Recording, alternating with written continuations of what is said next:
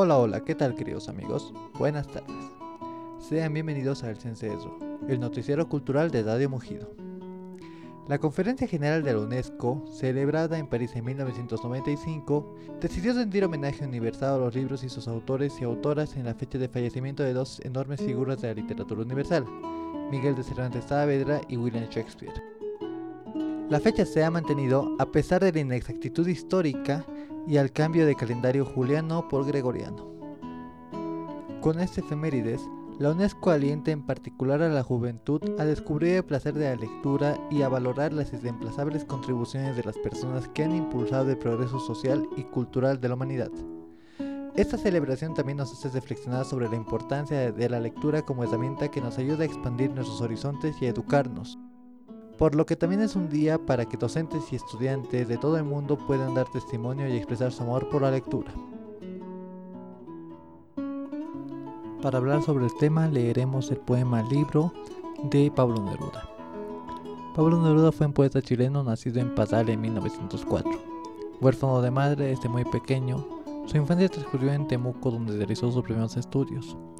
Aunque su nombre real fue Nefaltis Reyes Baso Alto, desde 1917 adoptó el seudónimo de Pablo Neruda como su verdadero nombre. Escritor, diplomático, político, Premio Nobel de la Literatura, Premio Lenin de la Paz y doctor honoris causa en la Universidad de Oxford, es considerado como uno de los más grandes poetas del siglo XX. Militó en el Partido Comunista Chileno apoyando de forma decisiva a Salvador Allende.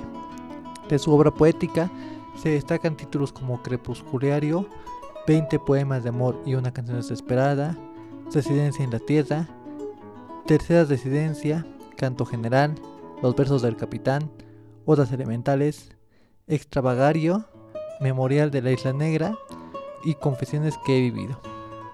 Falleció en 1973. Del poeta Pablo Neruda, a continuación leeremos Oda al libro.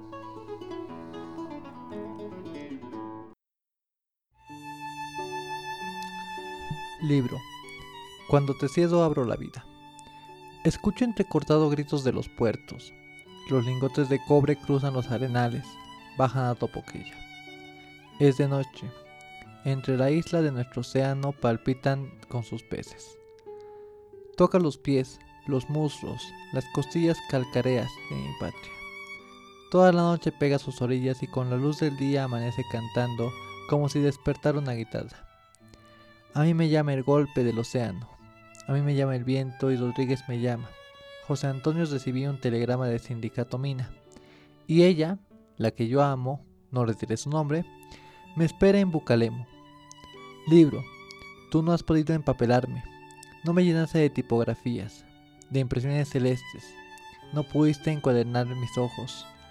Salgo de ti a probar la arbolera de la roca familiar de mi canto a trabajar de metales encendidos o a comer carne asada junto al fuego de los montes. Amo los libros exploradores, libros con bosque o nieve, profundidad y cielo, pero odio el libro araña, donde el pensamiento fue disponiendo al hambre venenoso, para que hice se enrede la juventud y circundantemente la mosca. Libro, déjame libre, yo no quiero ir vestido de volumen, yo no vengo de un tomo, mis poemas no han conseguido poemas devoran apasionadamente acontecimientos, se nutren de intemperie, extraen alimentos de la tierra y de los hombres. Libro, déjame andar por los caminos con polvo en los zapatos y sin mitología. Vuelve a tu biblioteca, yo me voy por la calle. He aprendido la vida de la vida.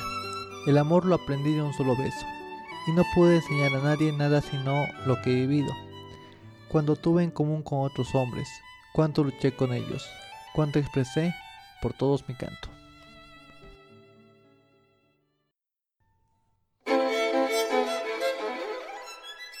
Titulares. Tejidos Chiriguanos protagonizan una colección de modas y un documental. Los aguatiñas dan concierto virtual desde Tiwanaku. Casa Toscana, la primera galería virtual en Bolivia. Vinilos, una forma de recuperar la herencia musical nacional. Movimiento Cultural Cochabamba fortalece lazos con la Cámara de Industria de Comercio y Servicios de Cochabamba.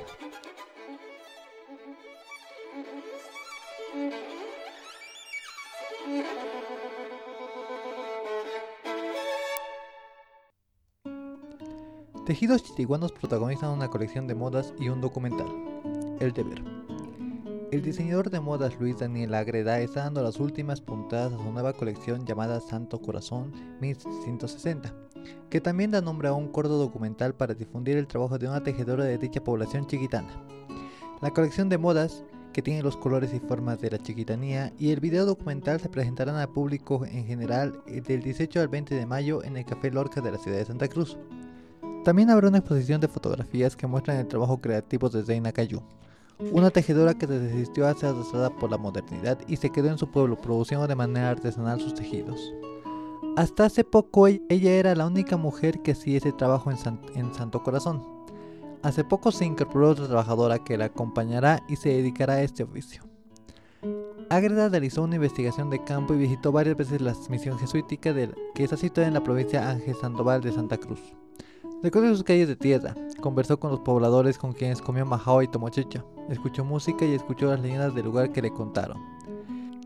La tejedora chiquitana le mostró la manera que trabaja, cómo tiñe y seca los hilos de algodón, los entrelaza para ir formando los telares y le enseñó algunas técnicas ancestrales de costura. El propósito del proyecto es poner en valor, conservar y comunicar el trabajo de las tejedoras de chiquitos. El diseñador dice que la crisis afecta mucho a esa población, más aún con la pandemia. Muchas personas han dejado sus casas y oficios y se han venido a Santa Cruz de Aceda a buscar mejores días. Los aguatiñas dan concierto virtual desde Tiwanaku. El objetivo de estos recitales es promocionar los atractivos turísticos del país. Página 7.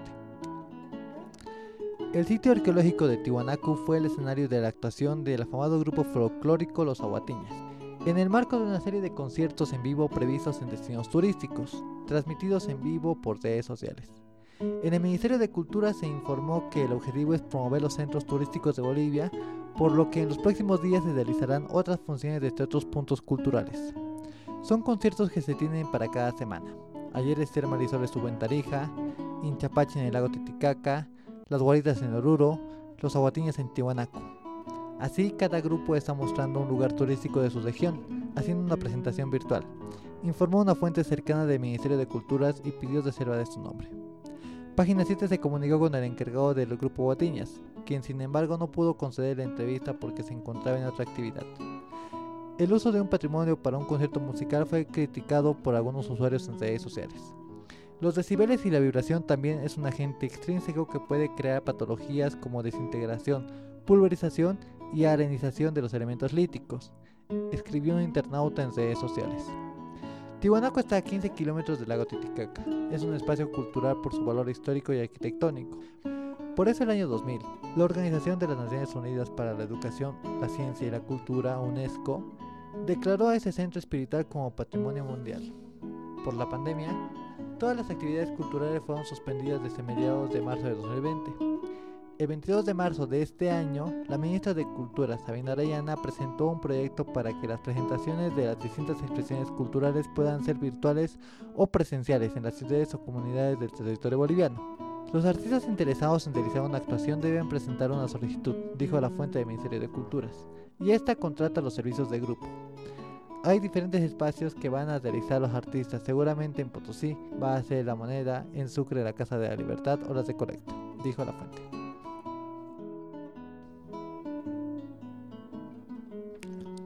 Casa Toscana, la primera galería virtual de Bolivia.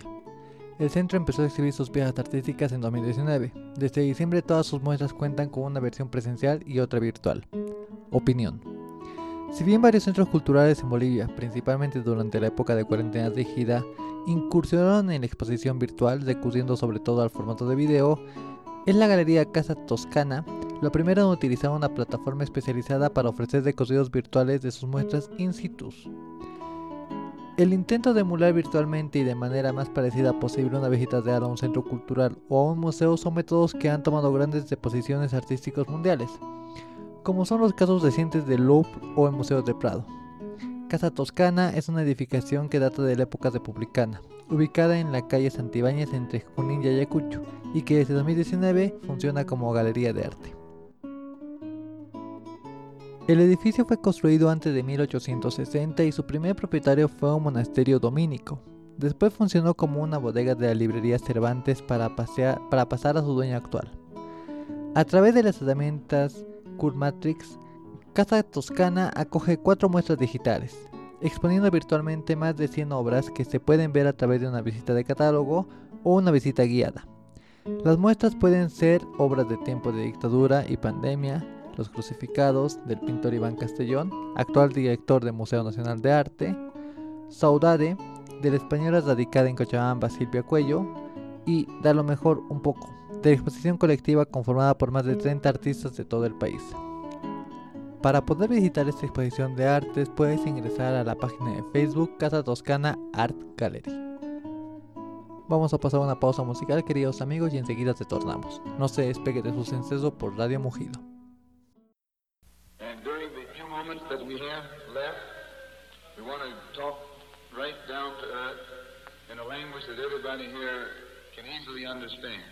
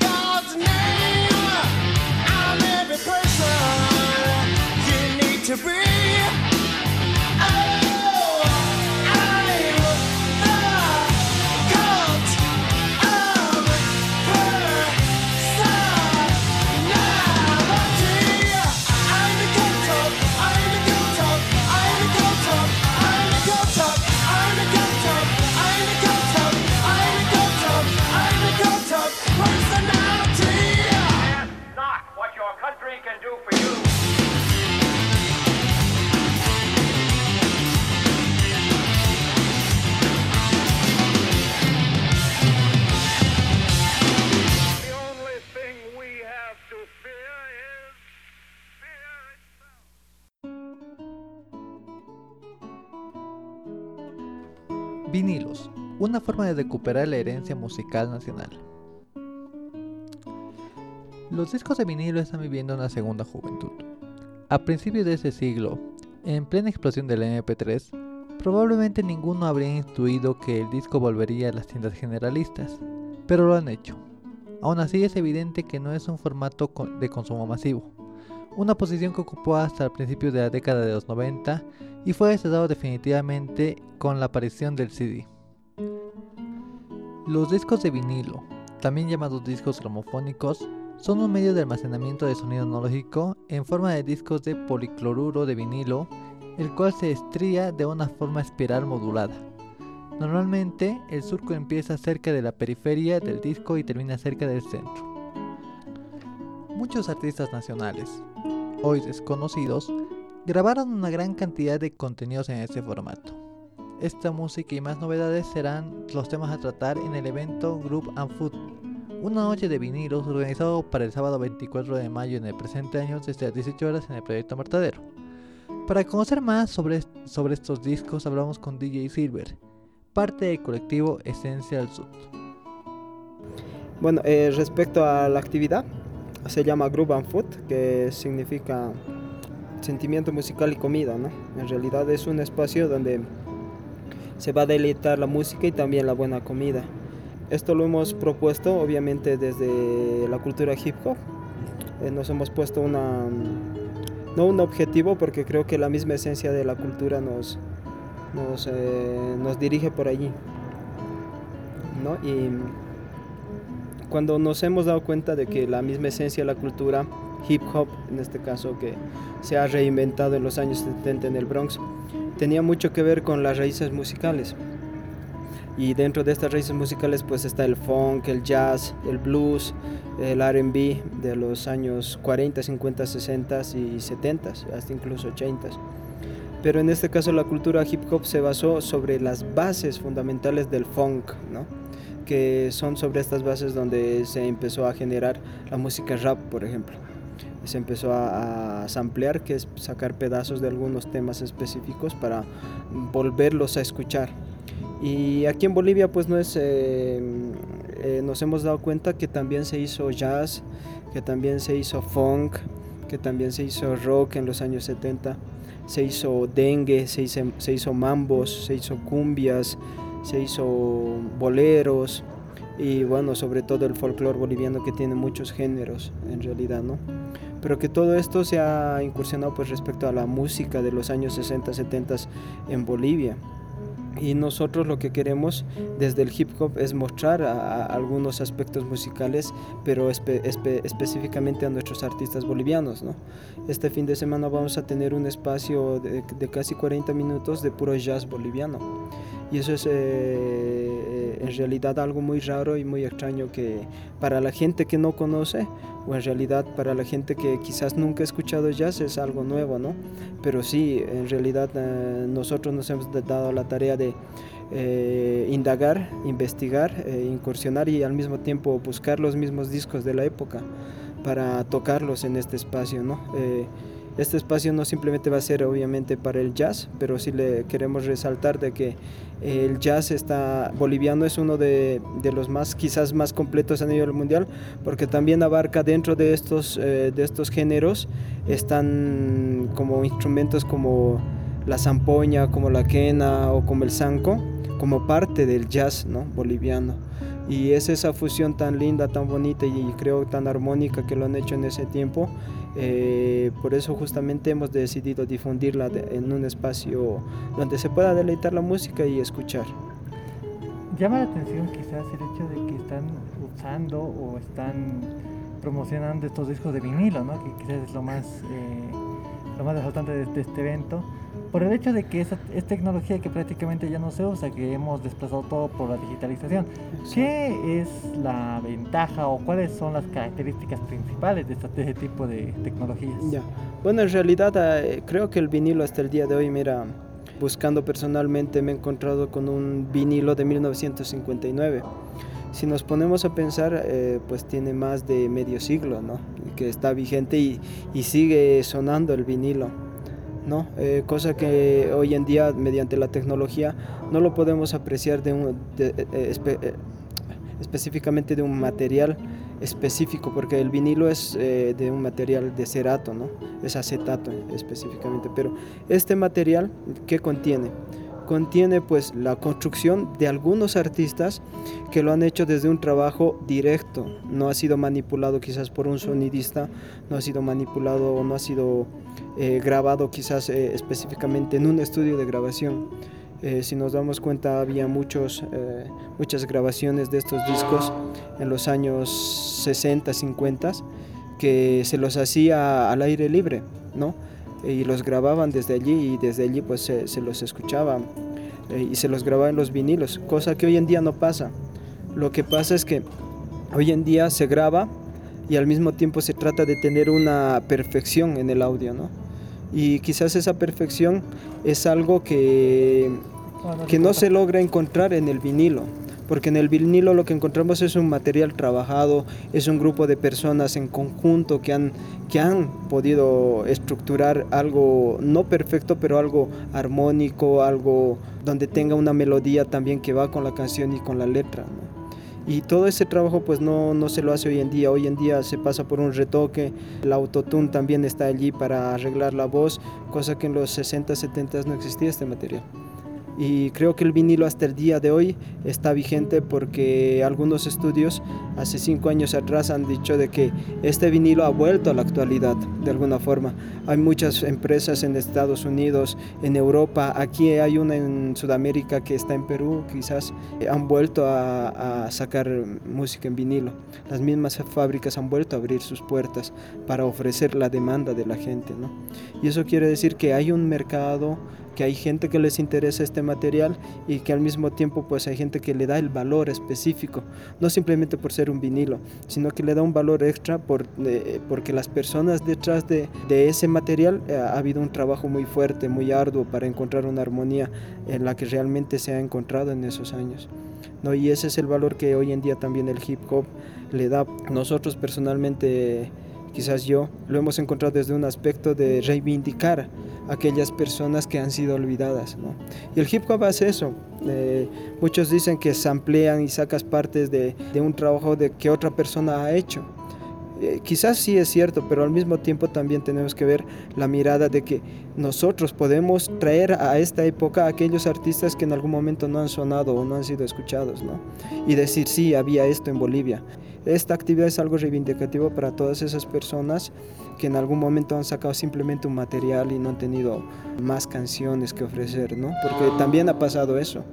Hay una anécdota muy bonita en Estados Unidos que cuando se hizo el documental Scratch, eh, habla de los DJs y por qué indagan el mundo de la, de la música. Eh, estaba pasando por un evento de hip hop un artista, claro que no era muy conocido, pero pasaba por el evento y escuchaba su canción, ¿no? Y a todos los b-boys y b-girls que bailaban breakdance con esa canción de los años 70, pues lo disfrutaban. Cuando él iba y fue donde el, donde el DJ le dijo, es, yo soy el que canta esa canción, ¿no? Y ahí te das cuenta de que el hip hop trae pues a personas que nunca han sido escuchadas en su época, pero así al mismo tiempo los trae en, la- en una actualidad donde esa gente pues pueda ser eh, nombrada, pueda ser visibilizada de alguna forma de- desde, desde el vinilo, ¿no? También. Y esa anécdota pues es muy bonita y nosotros cuando nos, nos incursionamos en la música nacional que al mismo tiempo es muy extensa porque los géneros musicales en Bolivia son tan variados, tan ricos, tan hermosos, tienen una diversidad eh, extensa, te puedo decir, en música boliviana, desde el folclore hasta los muchos géneros que se han hecho de otros países. Hay demasiados artistas que no conocemos hasta el día de hoy. Y una de ellas, la que más me impresionó fue Encarnación Lazarte, que porque ella hace coplas y los hace en quechua, pero ¿qué tiene que ver con el hip hop? Y nosotros lo involucramos también desde el rap, desde la poesía cantada o hablada, porque ella lo hacía desde una perspectiva de no generar, poder generar canciones artísticas, sino desde un sentimiento para su territorio. ¿no? Y pues son esas cosas que nos han llevado a tratar de difundir desde una perspectiva musical. Hoy en día, eh, por ejemplo, personalmente tenemos material de mambo que se ha hecho en Bolivia, material de cumbia, material de guaiños, material de eh, tonadas, sicuris, taquiraris, que son bolivianos que en realidad eh, tienen un, un valor eh, muy fundamental cuando los escuchas ¿no? y tienen una nitidez desde el sentir del artista. Y creo que eso es lo que queremos mostrar en este espacio de Groove and Food, que la gente venga a deleitarse con la música, también con la comida y bueno, que más allá de escuchar música, que también se lleve alguna información respecto a esto. ¿no? Ah, para cerrar la entrevista, eh, Group and Food, eh, ¿cuántos artistas se van a presentar? Eh, y si es que nos puedes mencionar tal vez un poco de los, eh, los platos que se van a ofrecer, ¿no? Después de- Claro. evento. Y, y si se puede, ¿por qué va a ser o por qué ver esta combinación tan interesante que es de la música y la comida? Claro, en realidad eh, eso es lo que también estamos tratando de, diferenciarnos. Eh, en algún momento aquí en Cochabamba, bueno, he sido parte también de algunos espacios donde se ha tocado vinilos, pero eran fiestas. Fiestas donde ibas, te parabas a bailar, quizás eh, disfrutar alguna bebida y listo, ¿no? Eh, la idea de esto es también eh, deleitarse, deleitarse y también eh, creo que le da ese punto extra de tener un espacio de información respecto a qué género se va a presentar ese día. ¿no? El espacio este de Groove and Food va a ser respecto a algunos, algunas personas. Aquí en Bolivia hay muchas personas coleccionistas de discos que tienen mucho conocimiento desde los años 80 y 90, ¿no? que en realidad en ese tiempo no había internet, lo que sí hacías era ibas a buscar un vinilo y te encontrabas con otra persona que buscaba algo similar o algo diferente, pero al mismo tiempo cuando compartías esa información o de preguntar si vio ese material, pues eh, te respondía, ¿no? No, te cuento que hay este material que tal vez puede ser el original de este y puedes conseguirlo por aquí, o esta persona lo tiene, ¿no? Y esta toda información era así en los años 80, 70, en los 90 también aquí en Bolivia, cuando ibas a buscar un material específico. No es como ahora que tú buscas en YouTube, pones, pones el nombre eh, de la canción y te sale, ¿no? Sino que tú ibas y querías el nombre del artista, pero al mismo tiempo, al mirar o al buscar, conocías otros artistas y otras canciones que quizás te iban a gustar mejor, de Como mejor manera. ¿no? Exactamente. Y al mismo tiempo, pues ya conocías otro mundo, ¿no? Y ya no un mundo específico o algo directo que quieres encontrar, que eso es la facilidad de hoy. Pero creo que estas personas tienen bastante conocimiento para poder compartir esa información del por qué a ellos les gusta este material también, ¿no?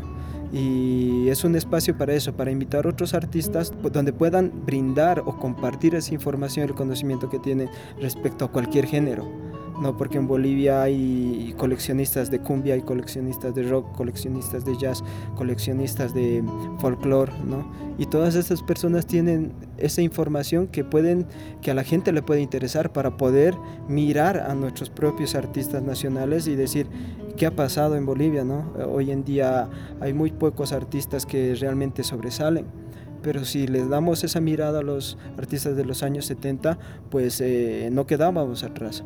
Hoy en día el material de vinilo a nivel mundial, Bolivia es como un país exótico. Eh, ¿Por qué? Porque tiene tanta riqueza cultural eh, y musical dentro de la música que muchos coleccionistas a nivel mundial siempre quieren un tener cualquier material musical de Bolivia, ¿no? Y eso es lo, lo bonito, que hay tanta variedad, tantos géneros y tantos artistas bolivianos que no son visibilizados. Y al mismo tiempo va a ser ese espacio, ¿no? Donde podamos brindar esa información y deleitar también ese tipo de música. ¿Desde qué hora comienza este evento? Eh, va a empezar desde las 6 de la tarde hasta las eh, 9 de la noche, que por el, el horario de, la, de las restricciones, bueno, lo tenemos hasta las 9, si no nos hubiera querido extenderlo quizás hasta más tarde, pero va a ser hasta las 9 de la noche, ¿no? Eh, la idea también es que van a asistir otros artistas, por ejemplo DJ Gonchi que va a tocar no desde los vinilos, sino desde un ah, formato de MP3, eh, música reggae, va a poner algo de cumbia psicodélica y bueno, mi persona estará poniendo funk soul de, de los 70s y jazz boliviano. Y al final ponga, vamos a poner música variada, ¿no? Tal vez clásicos, disco, algo de rock eh, en español y, y, bueno, algo de cumbia también para finalizar. El evento es totalmente gratuito. Sí, la- la- el ingreso es totalmente gratuito, eh, simplemente lo que hay que hacer es sentarse, tal vez consumir lo que a la gente le guste y deleitar, ¿no? La, idea es compartir información y, brindar también al mismo tiempo esa información para que mucha gente mire a qué artistas hemos tenido en ese entonces y al mismo tiempo pues empezar a preguntarnos qué ha pasado con ellos y también dónde están, ¿no? Porque hay muchos que hoy en día siguen vigentes con otros grupos quizás y hay otros que ya no están, bueno, con nosotros, que, pero el trabajo de ellos creo que va a ser eterno. Movimiento Cultural Cochabamba fortalece lazos con la Cámara de Industria de Comercio y Servicios Cochabamba. En una reunión sostenida entre Movimiento Cultural Cochabamba y la Cámara de Industria de Comercio y Servicios de Cochabamba, se mencionó la importancia de la apertura y organización de los artistas para afrontar de forma coherente una reactivación económica para el sector. Para conocer más detalles sobre esta reunión, hablamos con nuestra compañera de trabajo Susana Obando. Sí, ayer varios actores culturales de, Cochabamba tuvimos como la, convocatoria para participar de una reunión con la ICAM.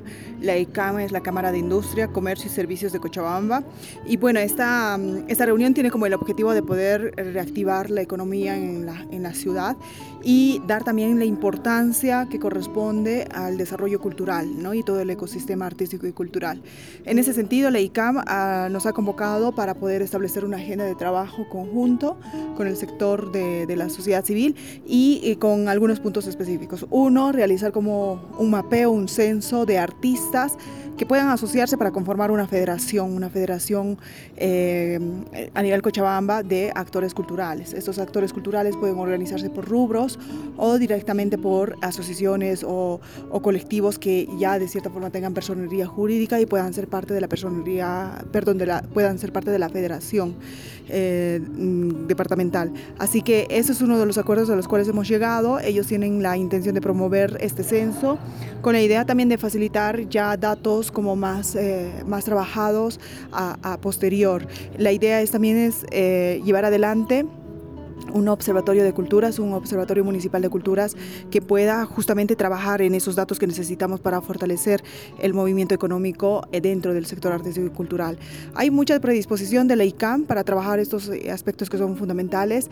Eh, también desde el sector de la sociedad civil hemos propuesto otros puntos más para poder llevar adelante dentro de una agenda concreta que marque una hoja una hoja crítica eh, que nos permita también establecer esa relación con el sector de, del empresariado. Eh, entre esos puntos que ha propuesto el sector de la sociedad civil también está que podamos llevar adelante eh, la proyección de, de, de, realizar y elaborar una ley del mecenazgo, una ley del mecenazgo donde dentro de esa ley se pueda eh, contemplar el observatorio cultural con datos específicos sobre todo para fortalecer el movimiento económico. Entre esos también eh, ver el tema de seguro, de salud para, para los artistas y otros aspectos fundamentales que ya tienen que ver con un tema de corresponsabilidad entre la ICAM, que, es, eh, eh, que en este caso es la Cámara de, de, Industria, Comercio y Servicios de Cochabamba, el municipio y sobre todo la sociedad civil. ¿no? Entonces son como reuniones que estamos estableciendo como actores culturales, hemos participado desde el proyecto Martadero, desde el Movimiento Cultural Cochabamba, eh, con otros actores culturales también, que son parte de asociaciones, de federaciones, sindicatos artísticos, que de cierta forma necesitamos organizarnos para poder llevar adelante la reactivación económica, no solamente para el sector, sino que también esta sea eh, una corresponsabilidad permanente eh, con las diferentes instituciones, espacios y colectivos de los cuales somos parte. Uno de los aspectos fundamentales también que hemos analizado ayer es que de cierta forma tenemos que eh, tomar conciencia de, de apostar como, como ciudad, como Cochabamba, para que la escultura sea considerado como pilar fundamental de desarrollo sostenible y todo lo que contempla un desarrollo sostenible, ¿no? El cuidado medioambiental, el entrar, meter también dentro de nuestras transversales de trabajo eh, el tema de género, entre otros temas que son importantes como la cultura ciudadana para poder realmente de- desarrollar mm, como pilar fundamental eh, enfoques y narrativas que estén dentro de lo que es el desarrollo sostenible. Esos son un poco lo- el resumen que te puedo dar acerca de esta reunión. Hemos eh, quedado de acuerdo en poder continuar con esas reuniones. Ya se nos va a estar convocando para llevar adelante una agenda específica, llevar adelante una agenda específica en coordinación con la ICAM y el sector de la sociedad civil. Así que ya les estaremos contando cómo avanza estos acuerdos que hemos realizado con ellos y que de cierta forma tiene que ver mucho con la voluntad del sector de la sociedad civil también. ¿no? Entonces ya les daremos a conocer lo- lo- el avance de esta agenda que estamos desarrollando con la ICAM. Vamos a pasar una pausa musical, queridos amigos, y enseguida retornamos. No se despegue de su senseso por Radio Mugido.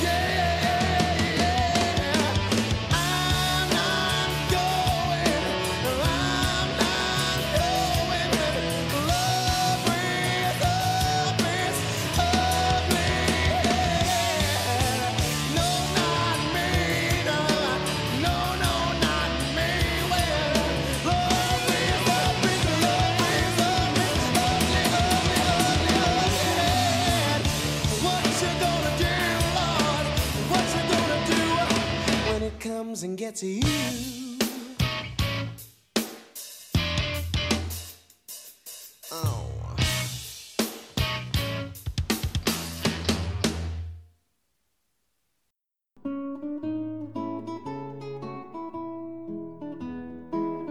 así queridos amigos llegamos al final del programa. Queremos agradecerles por su sintonía, deseando que tengan un reparador fin de semana. Hasta la próxima y sigan en su compañía de Radio Mugido. Hasta que la campanada vuelva a sonar, esto fue El Cencerro, su noticiero cultural.